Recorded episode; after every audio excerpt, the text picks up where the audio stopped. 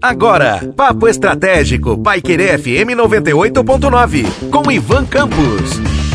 Olá, aqui é Ivan Campos e falarei com vocês hoje no Papo Estratégico sobre a necessidade de revermos modelos de trabalho. E por que isso? Por justamente estarmos enfrentando aí um grande aumento no número de casos de Covid e por ainda termos né, uma grande parcela da população que não está com o ciclo vacinal completo. E aí a gente sabe, né? A grande dificuldade inerente a estes aspectos está vinculada ao fato de que nós temos um grande número de pessoas que não completou seu ciclo vacinal e que estas então estão sujeitas a complicações relacionadas à Covid-19, né? Obviamente, independente da variante que venha a contrair. Sabemos que as pessoas que têm o ciclo vacinal completo, ou que pelo menos tomaram uma e, ou, ou duas doses da vacina, tendem a, obviamente, apresentar né, sintomas mais leves, embora também não estejam livres de complicações. E aí, qual que é o desafio das empresas em relação aos modelos de trabalho? Né? Nós tivemos aí no percurso do ano de 2021 um, a esperança né, de que fosse o último ano da pandemia, justamente por conta das vacinas, e isso não se concretizou por conta das pessoas que se recusaram a tomar a vacina, ou por desinformação, ou por negacionismo.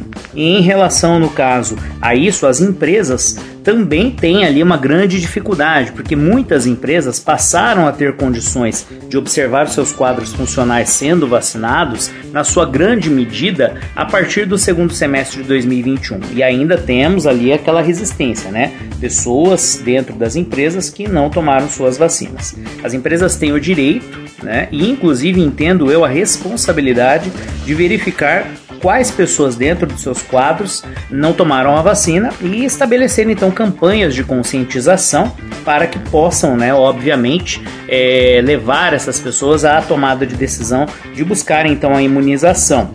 Ainda temos ali uma certa resistência em relação a, a situações mandatórias por parte das empresas. Existem entendimentos dúbios em relação à obrigatoriedade dos colaboradores de se vacinar e também temos ali naturalmente questões que envolvem os direitos trabalhistas e que estão vinculados também às questões que envolvem os direitos essenciais e primordiais da coletividade. Afinal de contas, a, o bem-estar coletivo ele está acima naturalmente dos direitos individuais.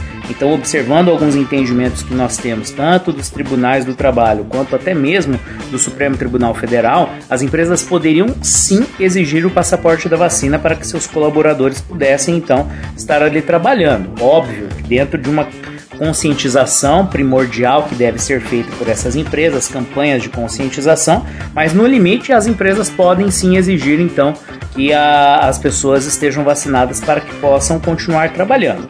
E aí os modelos de trabalho eles voltam né, a ser discutidos, a serem discutidos. A gente tem lá o modelo de trabalho presencial, que seria o modelo original que todos estamos acostumados, os modelos híbridos em que nós temos ali partes das equipes, né, que podem estar à distância, trabalhando à distância em home office ou eventualmente fracionando a presença nas empresas para que tenhamos escalas de trabalho com distanciamento.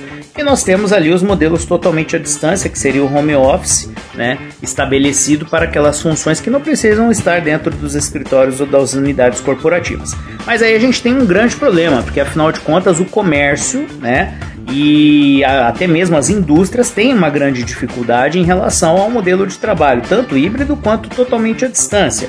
E a gente também entende que não é o momento econômico para que tenhamos né, um bloqueio total ou eventuais lockdowns em relação, no caso, às variantes que estão aí né? A Omicron, que é a mais recente, mas a própria variante Delta e outras, né, que possam estar circulando no nosso país e, obviamente, né, pelo mundo. Afinal de contas, nós temos nos aeroportos as portas de entrada para pessoas de fora.